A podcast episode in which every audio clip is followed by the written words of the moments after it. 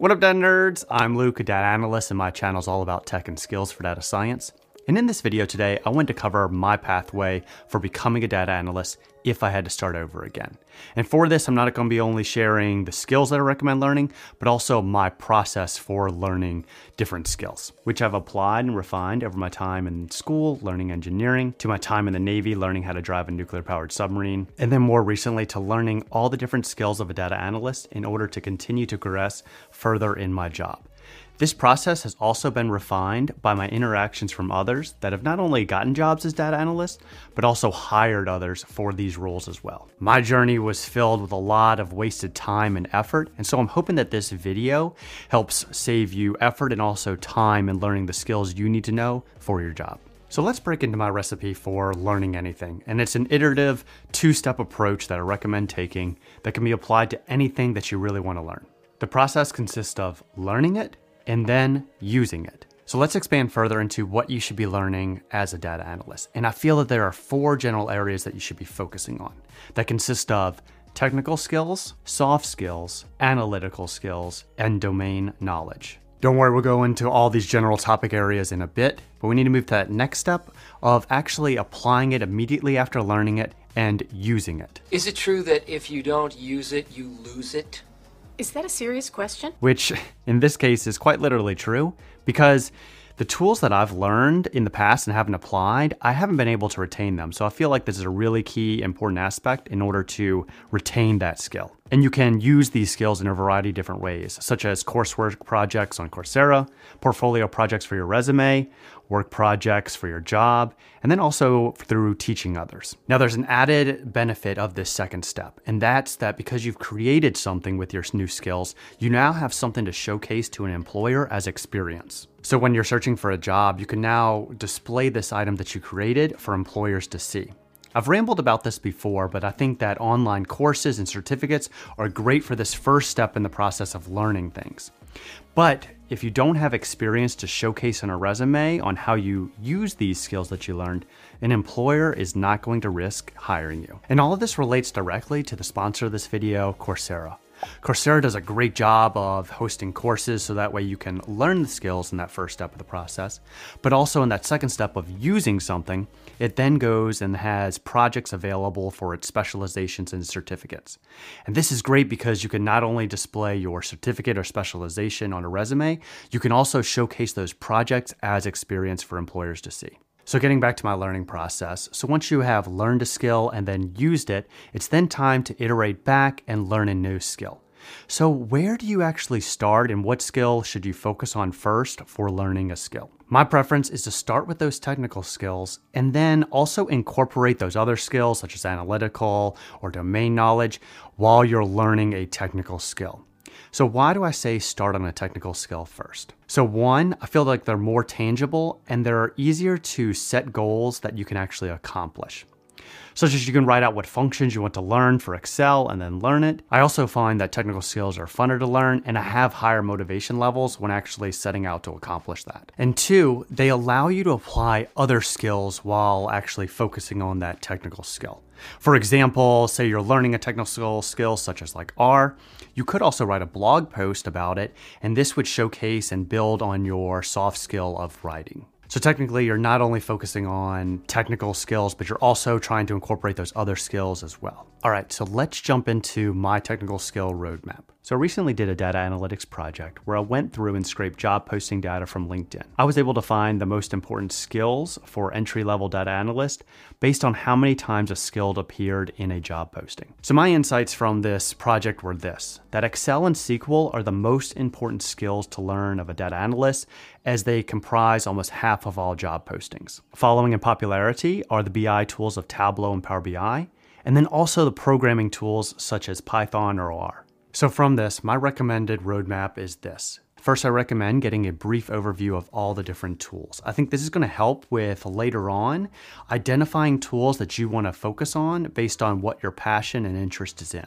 I like the Google Data Analytics certificate because it teaches you a lot about the popular tools of SQL, spreadsheets, R, and Tableau. And then going back to my recommendation on how to learn, it not only teaches you about these skills, but then you also implement these skills in a capstone project for the certificate. Now, this first step in the uh, process is all about breadth, not depths, and the Google certificate is perfect for this because you're not going to be a master of any of these skills once you complete it. But you will have a general overview of these tools, and you also have an introduction to other skills as well, such as soft skills and domain knowledge. Next, it's time to get into a mastering skill. And for this, we need to focus on either Excel or SQL. I recommend these two most popular tool of data analysts because from a probabilistic standpoint, if you have these two skills on your resume, I feel like you're more likely to get hired for an entry-level data analyst job. Now, regarding whether to use Excel or SQL first, I really leave that up to you. If you're looking for recommendations for resources to learn these type of skills, check out this recent video I did where I went over some top courses to learn the skills of a data analyst. Next, after mastering both Excel and SQL, it's time to get into mastering other tools such as BI tools and programming languages. Once again, when selecting one of these tools, I'd go off what your passion is.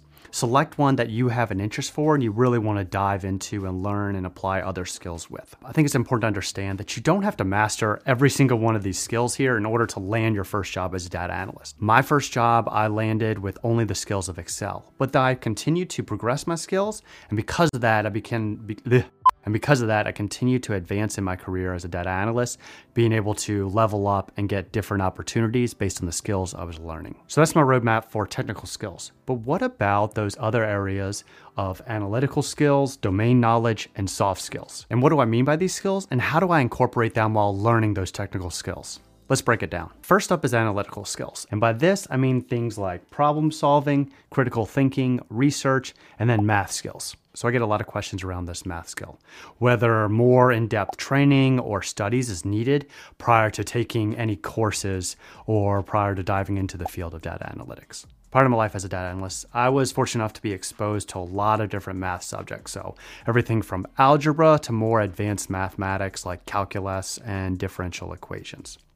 Because of this, and now being my role as data analyst, I can say that the most of the math that I've applied to my job has been pretty basic math and has focused on algebra, probability, and statistics. I don't think subjects like calculus and discrete math are necessary, especially for entry level data analyst roles. And the good news is that for most secondary schools, like high schools in the United States, you're exposed to subjects such as algebra and also other subjects like probability and statistics. So, based on this, I wouldn't necessarily worry that you don't have the math skills to get started. Instead, if you don't know something in math, you can then learn it or apply it in a project as you're going along. So, getting back to how to apply analytical skills in a project. When I was learning Excel, one of my portfolio projects that I was working on in school was building a food nutrition calculator. This was a spreadsheet that could tell you what to eat in order to be healthy. This project not only required learning Excel, it also applied probability and statistics in determining what foods to recommend, along with basic algebra in calculating macronutrient values of food. This project was not only great for teaching me the technical skill of Excel, but also testing my analytical skills in solving this problem of building this calculator. Interesting enough, this project got brought up multiple times in different job interviews I were in, specifically by interviewees that were interested in physical fitness and well being. And it was really great because it allowed me to connect on a similar interest with the interviewee. Next up is domain knowledge, and this is knowledge of a specific discipline or field. So, for example, I recently asked you all what fields you were transitioning from to become a data analyst. And the results range from students in business and engineering to those working in an industry such as education and healthcare. From what I found, you don't have to actually switch industries or domains in order to become a data analyst. In fact, what I found is those that have the most success in becoming data analysts apply those newly learned data analytical skills in the current domain or industry that they're in. As an example of this, in my first role, I was working in the procurement industry, working only with the skill of Excel. At the time, I was looking to improve my BI tools, and an opportunity came up to build a solution using Power BI. As I had a general understanding of this field of procurement, I was able to apply these newly learned skills of Power BI in my role to build this dashboard, but also I was able to actually go more in depth and learn even more about this field of procurement. So, for those that are working in an industry or maybe going to school to learn a certain subject, I highly encourage you to take a similar approach and dive into a tool while also diving deeper into that domain so that way you can apply those skills in a relevant project. Last up is soft skills, and this relates to how you work and also interact with other people. With the current pandemic, this shifted the way that we're interacting with each other. And instead of doing the normal face to face interactions, we've actually shifted this quite differently to using alternate forms of communication. I actually think this is a positive in that you can actually showcase these alternate forms of communication in your portfolio and in the projects that you do. So, what do I mean by this? Well, when I was learning Tableau, I decided to make a YouTube series documenting my learnings. These videos were not only improving my Tableau skills, but also a way for me to improve my soft skills of communication, where I was getting firsthand feedback on my presentation skills. Now, I'm not saying that you have to make YouTube videos per se.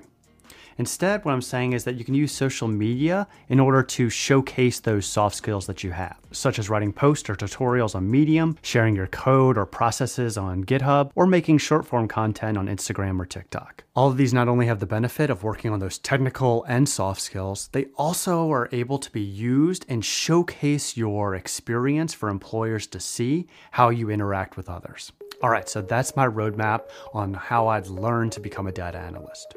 Remember, this is not a comprehensive plan, so you don't need to learn every single skill that I showed here today. Instead, I'd start small, right? So start with that one technical skill and add in another skill, maybe analytical or soft skill that you want to work on, and build a project. From there, iterate.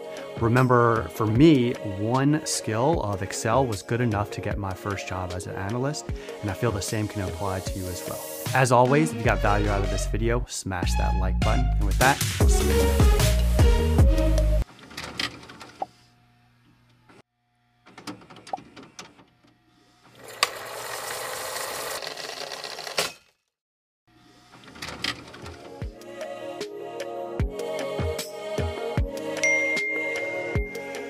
New video from Ken on how to start in data science. Yes! Every year, I like to refresh my advice about how I go about learning data science from ground zero. The data domain is changing rapidly, and as my knowledge grows, we can all hopefully learn more about data science in the upcoming year. Thank you so much for watching, and good luck on your data science journey. Wait a second, we need a video like this, but for data analysts. What up, data nerds? I'm Luke, a data analyst, and my channel's all